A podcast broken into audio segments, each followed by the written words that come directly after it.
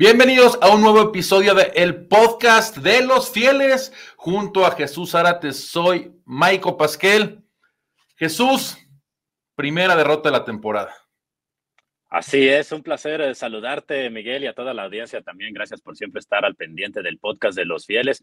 Y bueno, pues ya teníamos mucho, ¿no? Que el equipo no, no perdía, al menos en temporada regular, ya está como que se nos empezaba a olvidar cómo, cómo se sentía el, el, dolor de la derrota, pero es parte de la, de la NFL, ¿no? De repente se te presenta una, una derrota y a veces también la, las derrotas, aunque no nos gusta, pues dejan muchas cosas que, aprender, siempre también hay, hay detalles eh, positivos que podemos destacar. Sí, es muy cierto. Mira, siempre de lo malo, en cualquier situación, hay que ver lo positivo, ¿no? En este caso, Claro, es un partido que pues, Jake Murray tuvo la oportunidad de, de, ganar. Sin embargo, hay muchas cosas que puedo sacar lo positivo. Ahorita entramos a detalle, pero una de ellas se llama Brock Purdy, Jesús, porque, ok, justo antes de esa última serie llevaba una yarda, una yarda aérea en la segunda mitad, una yarda. Y te demostró Jesús que contra la adversidad le dio eh, al equipo la oportunidad de ganar el partido. Yo no estoy diciendo que fue culpa de Jake Murray, por supuesto no. Oye, 12 castigos, arriba de 100 yardas. Insisto, el juego aéreo tampoco funcionó en gran parte del partido. El juego terrestre sin McCaffrey no funcionó. Eh, si vemos, fíjate Jesús, un dato que quiero hablar mucho es, ok, primera serie fabulosa, touchdown rápidamente. Primera serie de los Browns, intercepción de Fred Warner y decías, bueno, este partido pues luce para que se gane y se gane cómodamente como se ha venido ganando en las últimas semanas. Pero ¿qué pasa cuando la tienes primera y 10 en, en, la yarda? Creo que era la 27 los Browns. Un pase a McCaffrey donde se pierde yardas. Después un castigo. Ahí vas ya menos 13 yardas. Ya tenías segunda y 23. Después jugadas cortas que no avanzas mucho y después fallas un gol de campo. Me explico, esos son detallitos que no lo vemos. Podemos hablar de los oficiales, de que si se equivocó el oficial o no, o que si al final de la primera mitad eh, era touchdown para la jugada de Bosa, que para mi gusto era un balón suelto y claro. Pero al final son muchos factores que hay que poner atención, que el equipo va a aprender de esto, insisto, de lo negativo, Jesús. Siempre que sac sacar algo positivo, se perdió contra un rival de la conferencia americana, no era rival divisional, no era rival de la conferencia nacional, no era un Dallas, un Filadelfia, así que tranquilos, el equipo va 5-1 y estoy seguro que van a aprender de este partido.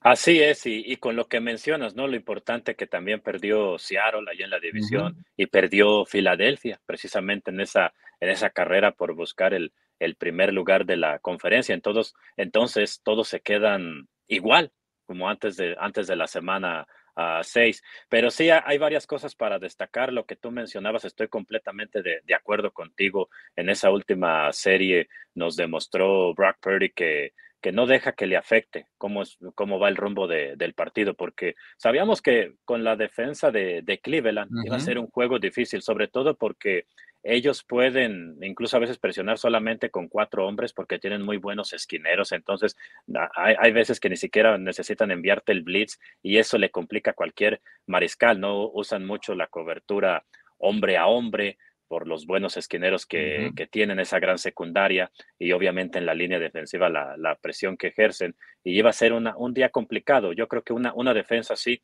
complica a cualquier mariscal. Ya lo habían hecho en la semana uno contra Joe Burrow, que es un mariscal de los mejores cinco de la, de la liga, entonces no es algo, digamos, sorpresivo, ¿no? Porque es una, una tremenda defensiva la de, los, las de los Browns, pero me gustó precisamente eso que tú estabas mencionando, que a pesar de la adversidad, a pesar de que no estaban saliendo la, las cosas, Brock Purdy cuando más importaba, cuando había más presión en esa última uh, serie ofensiva, porque ya también tu enemigo era, era el reloj, ya quedaba creo que como 1.40 uh -huh. por jugar y él lo, logró darle la oportunidad al equipo de llevarlo a una zona de por lo menos intentar patear el, el gol de campo ganador. Y, y, y, lo hizo, y lo hizo perfectamente bien, y lo hizo sin Christian McCaffrey, y lo hizo sin Divo Samuel, y ay, es que no puede ganar sin Divo Samuel, sin Christian McCaffrey. Los fieles se los, se los digo, eh. Este que es de de veras, es humano. Ya nos dimos cuenta que es humano, porque las clases de actuaciones que estaba teniendo desde la temporada pasada hasta ahorita, te decía que era de lo mejor que hay, y les digo, sí, sí es de lo mejor que hay. No, es humano. Fue el porcentaje de pases completos fue bajo. Sin duda, Jesús fue el peor partido de lo que va de la temporada de Brock Purdy. Eso no, no, hay, no hay duda. El clima, por supuesto, no ayudó. Las lesiones tampoco ayudaron, pero aún así te demostró y te dio la oportunidad. Ya creo que Carl Sanahan, viendo el video de este partido, puede haber decisiones que dijo, sí, me equivoqué aquí. Y un ejemplo, lo que quiero decir, al final todavía quedan menos de 30 segundos, como 24, 25, ya estaban en posición de gol de campo, pero tienen un tiempo fuera. A lo mejor pudo haber sacado un acarreo de sacarle 4, 5, 6 yardas más a esa, una jugada más, ¿me explico? Con ese tiempo fuera que tenía. Estoy seguro que Shanahan y todo el equipo va a aprender de esta derrota y adelante. O sea, la vida no se acaba, es una derrota. Como dice Jesús, perdió Filadelfia, eh, Seattle perdió. Así que digo, entiendo Detroit que está jugando bien también, pero eh, tiene el mismo récord. Pero el equipo es un equipo muy completo. Así que vamos, como lo hemos dicho a través de, esta temporada en este podcast, es semana tras semana, como dice el dicho Jesús en Estados Unidos, en la película famosísima de Al Pacino, es Any Given Sunday, es cualquier domingo puede pasar cualquier cosa, pero el equipo está jugando bien, ¿no? Y aún con esta derrota que claramente no fue el mejor juego de la temporada, se tuvo la oportunidad de ganar. Oye Jesús, y lo bueno que, que tenemos que hablar es que quiero que tú estás ahí con el equipo, que nos platiques, porque ayer se dio la conferencia de prensa de Shanahan y mencionó, ¿no? Parte de las lesiones, tanto de Divo como de Trent Williams y por supuesto lo de, lo de Christian McCaffrey. ¿Qué nos puede decir sobre esto? Así es, y lo que nos contaba Kyle Shanahan precisamente es que le estaban haciendo los exámenes a Christian McCaffrey justo en el momento que él estaba hablando con la prensa, entonces por eso hay que esperar unos días más cuando vuelva a hablar Kyle Shanahan esta semana para ver qué eh, presentaron o qué, o qué vieron en esos, en esos exámenes. Por lo pronto, con los otros jugadores como uh, Divo Samuel, como Trent Williams, también George Odom, que salió lastimado en ese, en ese partido, ah, dijo que van a estar día a día. Entonces eso es una buena ah, noticia porque les da, les da posibilidad, ¿no? Quizás de recuperarse esta, esta semana. Normalmente eso es lo que quiere decir el, el día a día, ¿no? Va, va, uno esperando, llega el miércoles, llega el jueves, cómo va Divo, cómo va Trent Williams, pudieron practicar o no pudieron practicar, pero, pero en otras palabras no es una, quiere decir que no son lesiones a, que te van a tardar mucho en, en, recuperarse. Y bueno, también incluso ofrecía información acerca de, de Drake Green, la que pienso que sí se extrañó también su presencia en el juego ante los Browns.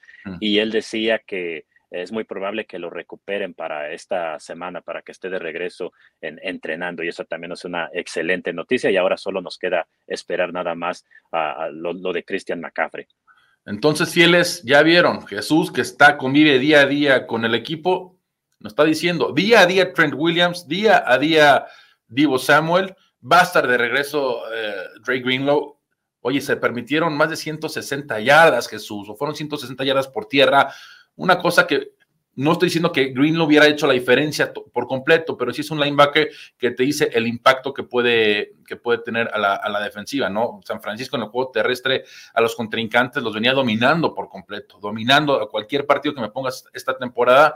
Llegaron los Browns, sí, sin Nick Chubb, uno de los mejores corredores de, la liga, pero sin embargo tienen buena línea ofensiva, se crearon esos espacios y es ahí a donde estoy seguro, Jesús, se van a, a crear crear los ajustes necesarios de cara al próximo lunes por la noche, que por supuesto ya hablaremos más adelante de eso. Oye, dentro también lo destacado hay que hablar de Jesús de Randy Gregory, porque jugó muy poco, pero el poco tiempo que jugó tuvo esa, esa captura y tuvo esos tacleos también para pérdida de yardas. ¿Qué te, qué te pareció esta actuación? Excelente, sí, lo, que hace Randy Gregory, ¿no? Debutando con esa captura de, de mariscal y, nos damos cuenta que puede ser un jugador muy importante, como lo comentamos, ¿no? Cuando nos, enteramos que venía a jugar con los San Francisco 49ers, creo que Randy Gregory va a ser una pieza clave de esta defensiva.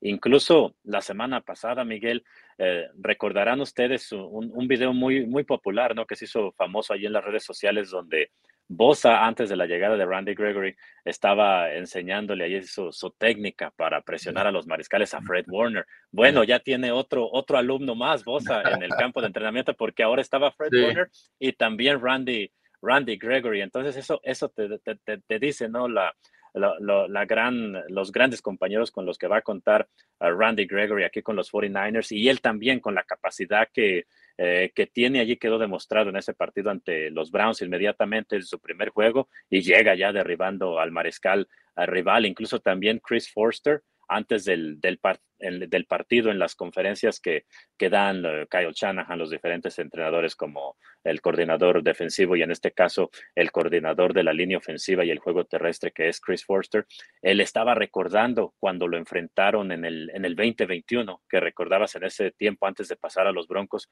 él jugaba, con los Vaqueros de Dallas en aquel partido que San Francisco eliminó a Dallas jugando allá en la casa de los Vaqueros, que fue, eh, si mal no recuerdo, en la ronda del comodín y dice que él y Trent Williams practicaban, estaban platicando, mejor dicho, previo a ese, a ese partido durante esa semana del gran nivel en el que estaba jugando Randy, Randy Gregory. Entonces imagínate tú si llega a acercarse a ese nivel o, a recuperarlo y jugando con hombres como Nick Bosa, como Javon Hargrave, la verdad que se antoja una línea defensiva fabulosa y una auténtica pesadilla para, para los rivales. exactamente. Oye, ahorita que mencionabas de ese partido quiero hacer un paréntesis. Con recuerdo, y hablabas de Trent Williams, el juego de comodín que se le gana a Dallas hace par de temporadas. Todos lo hemos visto seguramente, ¿no? La imagen de Trent Williams ahí señalando la afición de Dallas, acabando el partido, ¿no? Porque se, se estaban burlando de él y él simplemente les dice adiós, en resumen, ganamos, ¿no? Por eso ahorita recuerdo, recuerdo ese partido. Oye, bueno, pues Trent Williams, fíjate que cuando sale lesionado, insisto, para mí es uno de los mejores tackles izquierdos de la liga, ¿no? La protección como blinda al quarterback es de lo mejor. Y sí, se me paraba el corazón, Jesús, de veras que de ver, eh, saber que podíamos llegar a perder a lo mejor ese partido y semanas adelante, pero es increíble la fuerza de que está hecho Trent Williams, que al poco tiempo regresó. Al poco, tiempo, al poco tiempo regresó. Los reportes indican, ¿qué nos puedes decir esto? Que sale del estadio con una bota, pero aún así, la excelente noticia, Jesús, es de que es día a día, ¿no? Y la gran noticia también dentro de todo esto es que tienes un día extra para prepararte. ¿Por qué? Porque juegas el lunes por la noche. Sí, para mí lo más importante de todo eso es lo que, sí, lo que mencionó Shanahan, que va a estar día a día. Entonces, eh, ya por lo menos estamos un poquito más tranquilos en ese sentido, porque no es una, una lesión en el tobillo que lo vaya a dejar fuera por un, por un mes o tres, tres semanas. Al estar día a día quiere decir que tiene posibilidades, ¿no? De recuperarse. Y, y sí, es un auténtico guerrero Trent Williams, porque quizás después de lastimarse el tobillo, obviamente no, no iba a estar al 100%, pero él regresa al, al juego, sabe lo importante que era su, su regreso, si, si lo podía hacer, y, y, obviamente eh, es lo que comentaba también Shanahan, dice, nosotros confiamos mucho en Trent Williams, él siempre nos va, nos va a decir si, si realmente puede o no, y, y, qué bueno que pudo regresar, porque estabas enfrentando a un hombre como Miles Garrett, entonces sí se necesitaba bastante la presencia de, de Trent Williams en el, en el partido. Sí, y vaya que, bueno, porque que dio resultado su regreso, porque, pues bueno, sabemos lo que representa y aún así con los, no los números esperados de la segunda mitad de Brock Purdy, se dio esa oportunidad de ganar el partido. Y hay que dejarlo claro, Jesús, necesitaba el equipo un partido de estos, ¿no? El mismo eh, Fred Warner lo dijo, sabemos lo difícil que iba a ser, lo físico que iba a ser, y al final de cuentas no merecíamos la victoria. Insisto, no es por Muri que se pierde el partido, son muchos errores, los castigos, eh, pues la verdad, eh, demasiados castigos. Me recordó esa semana uno de la temporada pasada contra Chicago, igual en un en un clima que no ayudó mucho. Nada que ver, ojo, nada que ver el clima que había en Chicago, ese partido contra el que vimos, pero sí este domingo en Cleveland, pero también eh, la lluvia afectó por a agarrar el grip del balón, sobre todo en la primera mitad. Así que el equipo necesitaba este tipo de partidos. Los mismos jugadores lo dijeron, no merecíamos ganar, pero cuando ves esa humildad del equipo Jesús, te dice de qué está hecho, ¿no? La gran química que hay, la gran cultura, no hay el ¿cómo podemos decirle? El, eh, pues que yo quiera hacer y sobresalir de todos los demás y echarle indirectamente o directamente la culpa a alguien. No, cada quien asume su responsabilidad, simplemente es estudiar, saber en qué te equivocaste y prepararte para llegar eh, de la mejor manera al próximo partido. Porque, insisto, yo creo que el plan de juego no estuvo mal, Jesús. Lo que simplemente sí creo que hubo errores y donde se falló fue en la ejecución.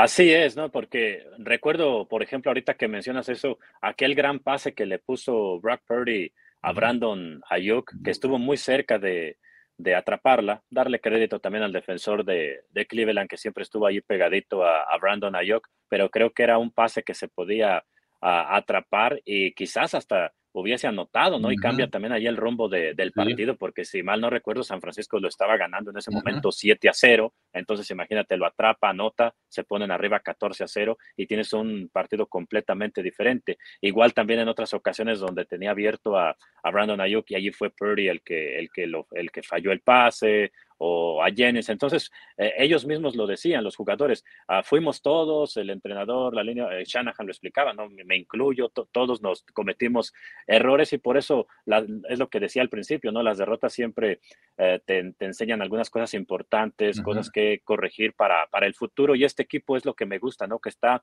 preparado para la adversidad con todo lo que ha pasado en, temporadas anteriores, con lesiones y, y todo, ¿no? Lo que ha vivido el equipo y por eso es un grupo yo creo que muy muy, unido y cuando se presentan estos partidos donde no te salen las cosas bien, donde hay, hay errores, por eso yo creo que eh, los líderes del equipo siempre son muy importantes y son los primeros que, que declaran ante la prensa cuando les preguntan, como Bosa también mencionaba, no, creo que no merecíamos ganar, lo que tú decías de, de Fred Warner, el mismo Trent Williams también lo, lo dijo y allí te das cuenta del gran liderazgo que tiene este equipo y eso al, al final del día es lo que, lo que te ayuda a salir adelante. Sí, y, lo mismo, ¿sabes quién está diciendo Brooke Purdy? Eh? Nunca he estado una, ante una adversidad así. Insisto, la única adversidad importante que estuvo fue pues contra los Cowboys en la postemporada. Estamos hablando de ya hace varios meses, en el mes de enero, en la ronda divisional, que iba perdiendo el partido y lo acabaron ganando, ¿no? Demostró que puede ganar los partidos. Contra los Rams en la semana 2, Jesús, ¿te acuerdas? Esa última serie que acabó en touchdown con un segundo en el reloj, donde se empató momentáneamente el partido y ya ganaron en la segunda mitad, pero pues, nunca he visto ante una situación así de segundos finales de ganar el partido. Y te demostró que tiene la capacidad para hacerlo sin dos de sus mejores jugadores y él aún así acaba el partido, lo pierden y él dice, todo empieza conmigo, todo empieza conmigo. Ese factor de humildad creo que es realmente, te dice la clase de jugador que es Jesús. Y tú platícanos un poco más, porfa, porque tú convives con ellos prácticamente diario. ¿Qué tipo de jugador y de líder es Brock Purdy? Sí, yo creo que Brock Purdy a, mí me sorprendió bastante desde la primera vez que recuerdo cuando lo escuché hablar, cuando le tocó suplir a, a Garoppolo en aquel partido donde se lastimó y entró Purdy y comenzó esta, esta la racha ganadora de Purdy, ¿no? Porque la racha ganadora ya la tenían incluso antes de ese, de ese partido como equipo, pero la de Purdy específicamente, ¿no?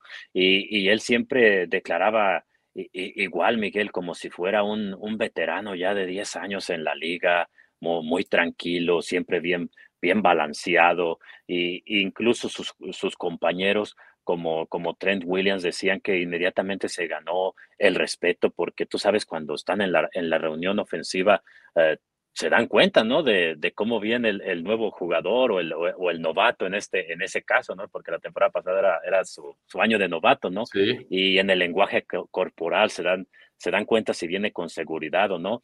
Y decía Trent Williams que a la hora de, de escucharlo hablar en la reunión ofensiva, en el famoso huddle, como le dicen en, en inglés, ¿no?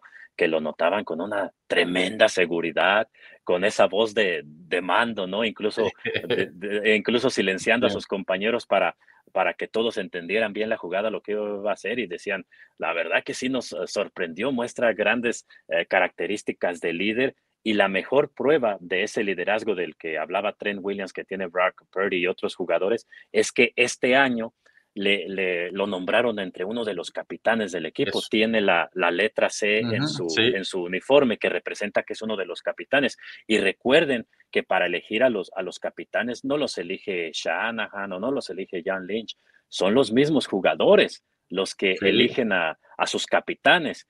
Y al estar Brock Purdy entre los capitanes, te das cuenta del tremendo respeto que le tiene el resto del equipo, a pesar de que apenas está en su segunda temporada en la NFL.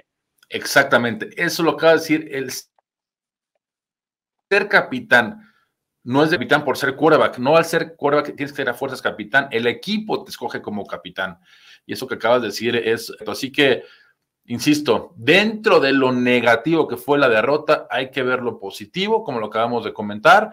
La adversidad que demostró Brock Purdy, teniendo, hasta el momento ya tenía un pésimo partido, no acabó con un buen partido, sin embargo, le dio la oportunidad al equipo y eso te dice lo que, porque que quede claro, Jesús, no, no todos los partidos los vas a ganar por 20 o 15 o 14 o 10 puntos. Va a haber partidos que va a llegar hacia el final y por lo menos en el primer partido que se le presente esta oportunidad, te demostró ante una muy buena defensiva que tiene la capacidad para poder llevar el equipo al triunfo. Así que, pues bueno, Jesús, esto es todo ante la derrota de los Browns Vamos ya a pensar lo que viene siendo el lunes por la noche, porque, a ver, estamos, vamos a enfrentar a unos Vikings donde Kyle Shanahan conoce perfecto a Kirk Cousins, ¿no? Un equipo que se esperaba más de ellos esta temporada, eh, especialmente como porque ganaron su división la, la temporada anterior.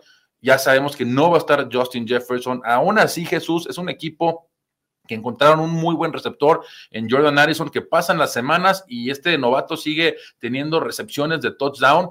Así que, como lo decíamos, ¿no? A estudiar bien, a preparar el partido y a no confiarse, que es un equipo, los Niners, que por supuesto, en los muchos años que llevamos viendo este equipo, y sobre todo con Kyle Shanahan, es raro que lleguen confiados. Al contrario, Jesús creo que va a ser todo lo contrario después de esta derrota, van a llegar con esa hambre del triunfo y poder ganar en Minnesota.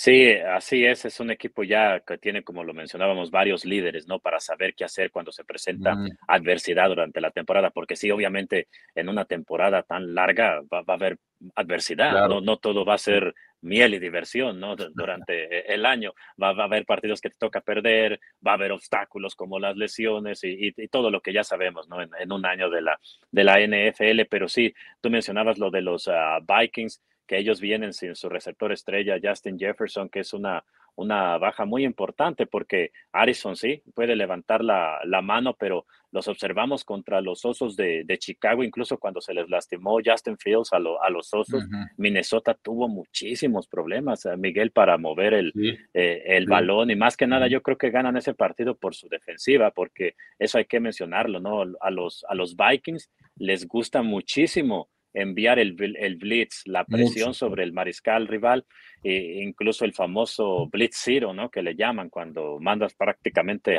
a, todos y dejas a, a, los de la secundaria en cobertura hombre, hombre a hombre. Pero eso también puede ser una, un arma de doble filo, ¿no? Algo que podrían aprovechar los, los 49ers y de repente constantemente te están enviando la presión. Y ya sabemos que Purdy ha demostrado la capacidad de, completar pases ante la presión, como ese, que te mencionaba ante los Browns, que estuvo muy cerca de completar con Brandon Ayuk. Tenía la, presión en la cara y aguantó a Brandon Ayuk hasta el último momento. Entonces, por allí, si, si Purdy detecta que viene el blitz de los, vikingos y los puede hacer pagar caro, ¿no? Si logra conectar con uno de sus receptores. Entonces, por eso te decía, no puede ser un arma de doble filo esa estrategia de, de los Vikings si llegan a utilizarlas también mucho contra, contra los 49ers.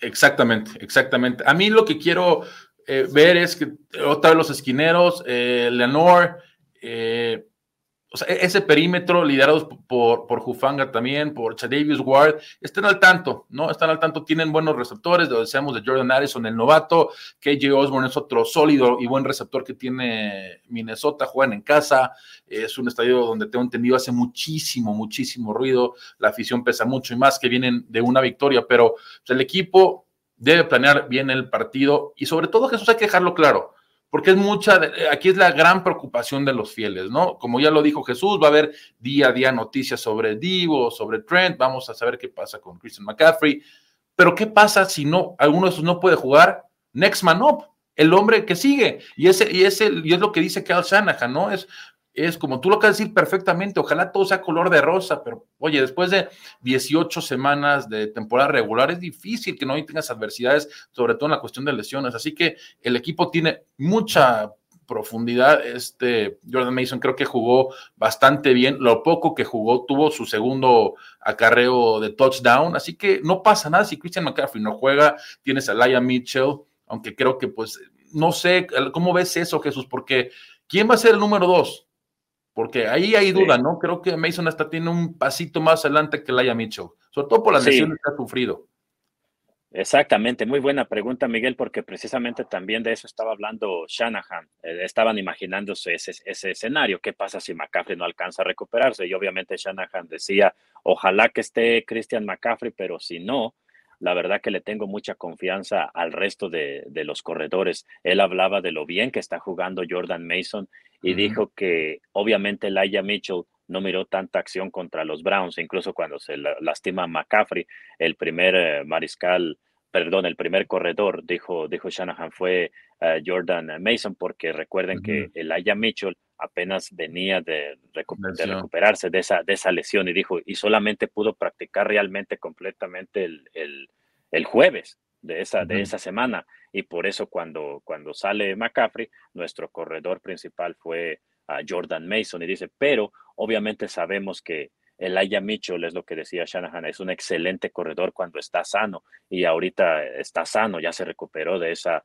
de esa rodilla y va a tener toda esta semana, ahora sí, completamente de, prácticas para llegar bien preparado a ese partido y por eso es lo que estaba mencionando el entrenador de San Francisco. Si en caso de que no llegue a estar a McCaffrey, que él le tiene mucha confianza tanto a Jordan Mason como a Elijah Mitchell y dijo, y también incluso mencionó a Ty Davis Price, dijo, y, no olviden que también Ty Davis Price ahí está esperando su, su oportunidad. Hay que dejar claro que esta ofensiva, eh, Jesús, fieles, vamos, se basa mucho en el ataque terrestre, ¿no? Entonces, el Aya Mitchell es un jugador que Shanahan confía mucho en él, ¿no? Antes de que llegue McCaffrey era el corredor titular indiscutible, no había duda. Así que si no juega McCaffrey no pasa absolutamente nada. Claro, es una baja sensible, no digo que no, por supuesto, pero el equipo está lleno de talento, tiene mucho talento, tiene un gran coach, tiene buena profundidad, lo estamos mencionando ahorita en la posición de corredores, así que next man up, ¿no? El nombre que sigue. Y si no juega Divo Samuel también, no pasa nada. Jawan Jennings hemos visto que también te puede hacer eh, buenas jugadas. Quiero ver, a lo mejor, nunca sabes, Ronnie Bell, que de la Universidad de Michigan tuvo una gran eh, carrera universitaria, a lo mejor puede tener un impacto mayor todavía en, en esta ofensiva. Ya lo vimos su primer touchdown contra, contra los gigantes. En fin, Jesús, hay mucha profundidad. Simplemente ir día a día y juego con juego, si no juega uno, juega el otro y punto. Sí, de acuerdo, porque incluso eso que tú estás, de lo que tú estás hablando precisamente con los vikingos es lo que estaban mencionando ellos, ¿no? Que para cubrir, obviamente no puedes cubrir a, o, suplir, mejor dicho, a un hombre como, como Justin Jefferson. Dice, tiene que ser un esfuerzo en conjunto y aquí sería la misma situación, ¿no? Si no llega a estar un Divo Samuel, si no llega a estar un Christian McCaffrey, o, obviamente no lo vas a cubrir con, con, un solo hombre, no lo vas a suplir porque son excelentes estrellas, de las mejores de, la, de toda la liga, pero como tú mencionabas, ¿no? Lo, puede ser en conjunto. En, en el caso de los corredores, la combinación de Jordan Mason y Elijah Mitchell y por ahí también entrando en acción como un tercer corredor, Ty Davis Price. En cuanto a los receptores, ahí está Ronnie Bell, como lo mencionabas, que incluso en la pretemporada recordarás que vimos varios jet sweeps, esas famosas jugadas donde que, utilizan mucho a, a, Divo Samuel, lo hacían con Ronnie Bell.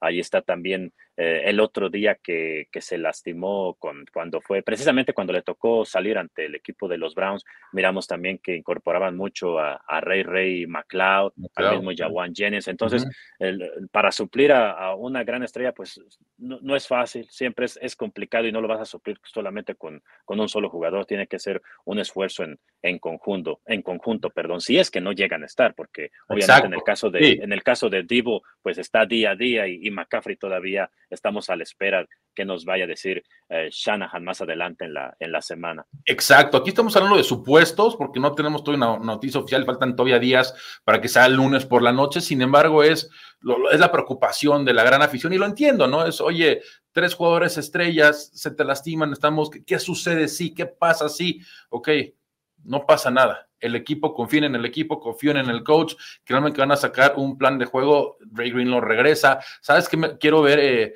quiero ver una, una, ofensiva porque creo que cuando atacas a Kirk Cousins sin Justin Jefferson, Cousins normalmente suele tirar intercepciones cuando lo presionas. Con Jefferson claramente es, otro equipo, no es otra ofensiva, pero sin este jugador creo que lo puedes presionar de forma constante y es cuando vienen los errores del el número 8, los Vikings, poner presión, confundirlo en los blitzes. Y insisto, el equipo está bien, se perdió otra vez con un equipo de la conferencia americana. Jesús, si vas a, a perder con alguien, ¿estás de acuerdo que por lo menos en papel, de cara a, lo que sigue más adelante, es perder con un equipo que sea de la conferencia contraria? ¿Por qué? Porque una vez que acabe la temporada regular, los, los desempates primero es récord divisional, eh, récord de enfrentamientos uno contra uno, récord de conferencia nacional, y ya al final viene siendo eh, un desempate los récords eh, de interconferencia, en este caso la, contra la conferencia americana. Sí, exactamente, eso que mencionas es bien importante porque cuenta para, para desempatar a los equipos, ¿no? Si es que terminan empatados en el, en el récord y por eso si, si llegas a perder, pues con un equipo de la AFC en este, en este caso, no termina afectándote tanto y menos con lo que ya mencionábamos, ¿no? Que también había perdido Seattle allá en la, en la división de San Francisco, que, que perdió Filadelfia en la, en la conferencia de, la NFC. Y entonces, eh, sí, en, ese sentido es, es, bien importante tomar todo eso en cuenta. Pues muy bien, Jesús. No nos queda nada más que apoyar a nuestros queridísimos 49ers. Próximo Monday Night Football, lunes por la noche. Los fieles visitando a los Minnesota Vikings. A nombre de Jesús Zárate y Miguel Pasquel, este es el podcast de los fieles y nos escuchamos la próxima semana.